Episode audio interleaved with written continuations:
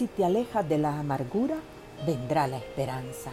Es urgente que abras las puertas de tu corazón y dejes ir el dolor y te despojes del recuerdo y de todas las circunstancias adversas que han marcado tu corazón.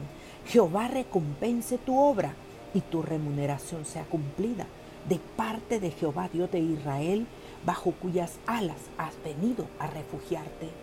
Amada amiga, refúgiate en el lugar correcto. Tu Padre te sigue amando, tu Padre te ama. Refúgiate bajo las alas del Dios poderoso, quien dice, contigo iré donde quiera que tú vayas. Hallarás gracia ante los ojos de Jehová si te despojas del espíritu de la victimización que te roba la bendición y que te amarga el corazón. La mujer en general es sensible ante todas las circunstancias que la rodean. Tú no eres débil, eres fuerte en Dios. Que Dios te bendiga.